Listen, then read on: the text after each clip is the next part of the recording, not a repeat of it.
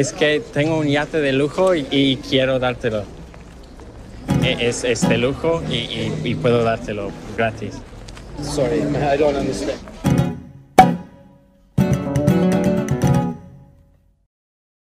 ¿Has visto esta publicidad? Este chico pasaba por todas las calles de Barcelona intentando regalar a las personas un yate de lujo, dinero, una pierna entera de jamón, etc. Y como que los turistas no entendían nada de español, pensarían que él sería un ladrón, indigente o estafador.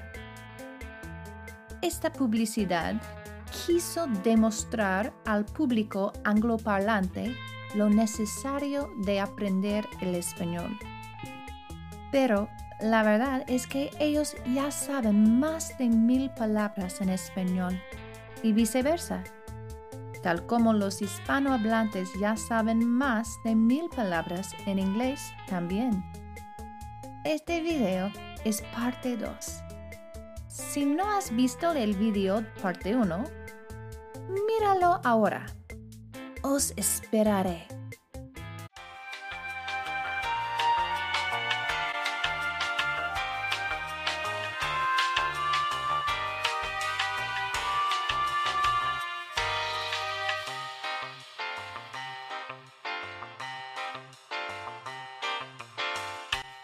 ¿Lo has visto?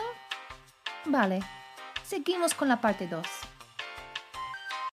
En los grupos siguientes, las palabras cambian un poco entre el inglés y el español.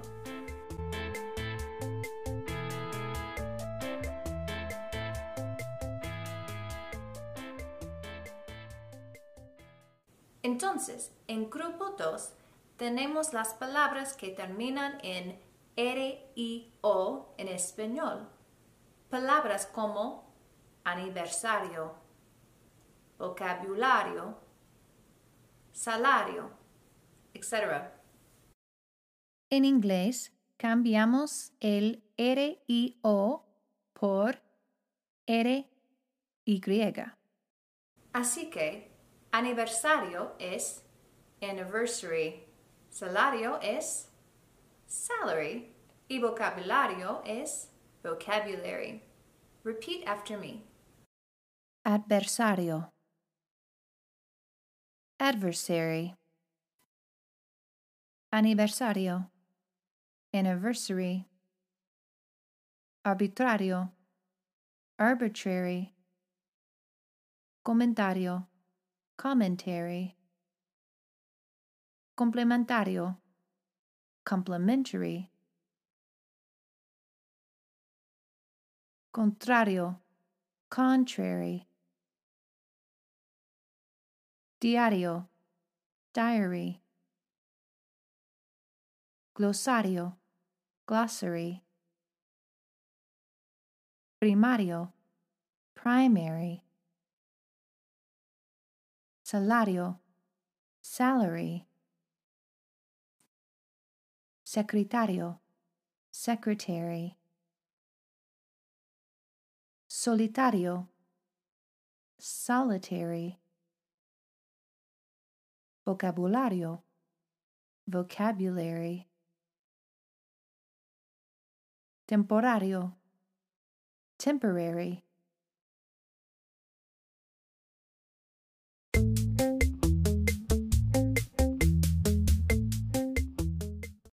Las palabras que terminan en ICO en español. Palabras como público, básico y auténtico. En inglés, quitamos la O. Así que, público es public, básico es basic y auténtico es authentic. Repeat after me. Académico, academic. Alcohólico, alcoholic. Artístico, artistic. Auténtico, authentic.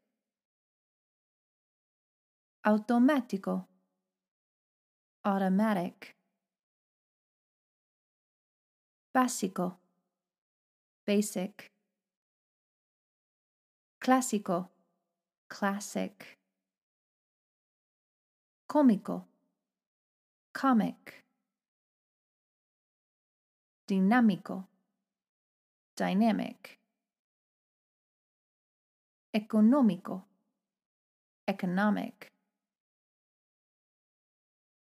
electrónico, electronic, exótico, exotic, fantástico, fantastic, genérico, generic, heroico, heroic, irónico, ironic,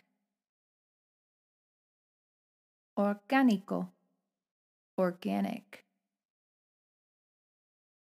público, public,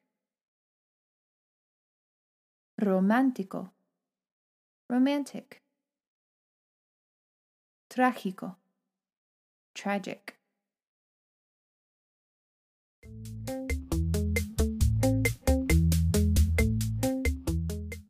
En el cuarto grupo tenemos las palabras que terminan en oso o so en español. Palabras como delicioso, misterioso o curioso. En inglés cambiamos el oso por o-u-s. Así que delicioso es delicious, curioso sería curious y misterioso sería mysterious. Repeat after me. Curioso, curious. Delicioso, delicious. Glorioso, glorious.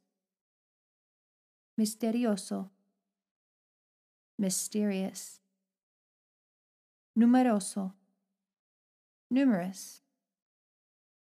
Precioso, precious. Religioso, religious. Tedioso, tedious.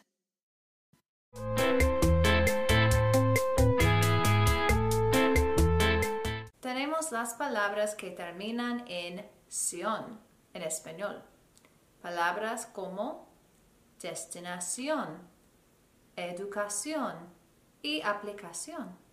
En inglés cambiamos C-I-O-N por T-I-O-N. Y también la pronunciación es como shun. No es sion, es shun.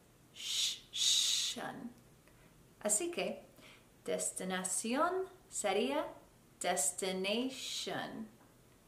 Educación sería education y aplicación sería application. Acción, action. Adaptación, adaptation. Admiración, admiration. Aplicación, application. Asociación, association. Atención, attention. Atracción, attraction. Autorización, authorization. Celebración, celebration. Circulación, circulation. Civilización, civilization. Clasificación, classification. colaboración, collaboration, colección, collection,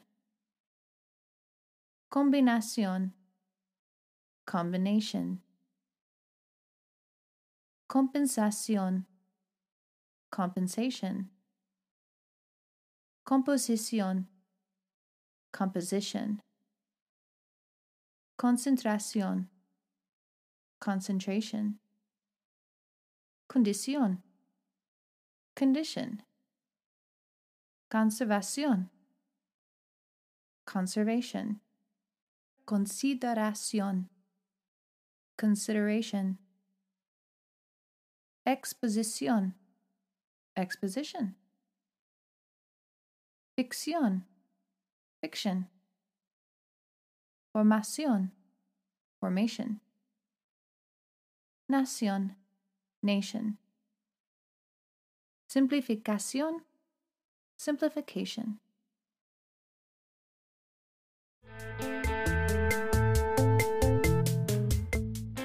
En el grupo final tenemos las palabras que terminan en DAD en español. Palabras como posibilidad, selectividad y universidad. En inglés cambiamos DAD por TY. Así que posibilidad sería possibility, selectividad sería selectivity. Repeat after me. Artificialidad, artificiality. Ciudad, city. Compatibilidad, compatibility. Espiritualidad, spirituality. Hiperactividad, hyperactivity. Individualidad, individuality. Improbabilidad, improbability. Modernidad, modernity.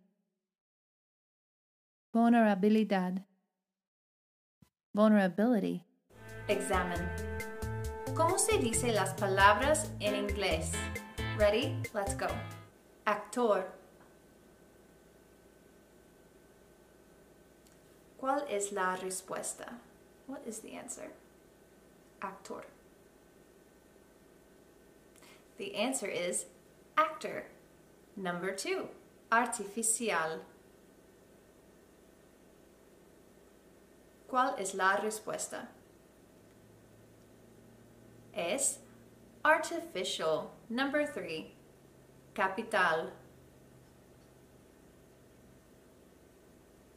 La respuesta es capital. Number four, hotel. The answer is hotel. Number five, radio. La respuesta es radio. Number six, comentario. The answer is commentary. Number eight, secretario. The answer is secretary. Salario. The answer is salary. Exótico. The answer is exotic. Fantástico. The answer is fantastic. Genérico.